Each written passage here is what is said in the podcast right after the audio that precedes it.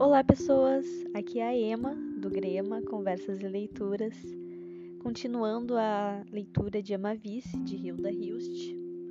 No podcast anterior eu já tinha lido o primeiro, agora eu vou ler o próximo.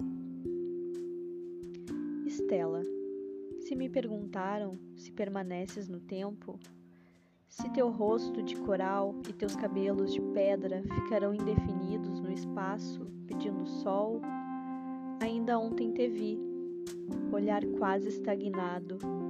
Descias azuis escadas com aquele teu chale verde, aquele chale de estela.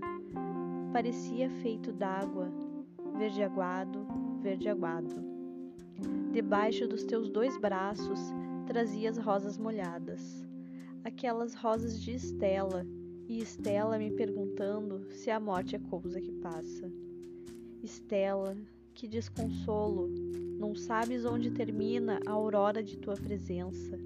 No tempo, se é que existes, só ficará peregrina, como pesa Estela e eu.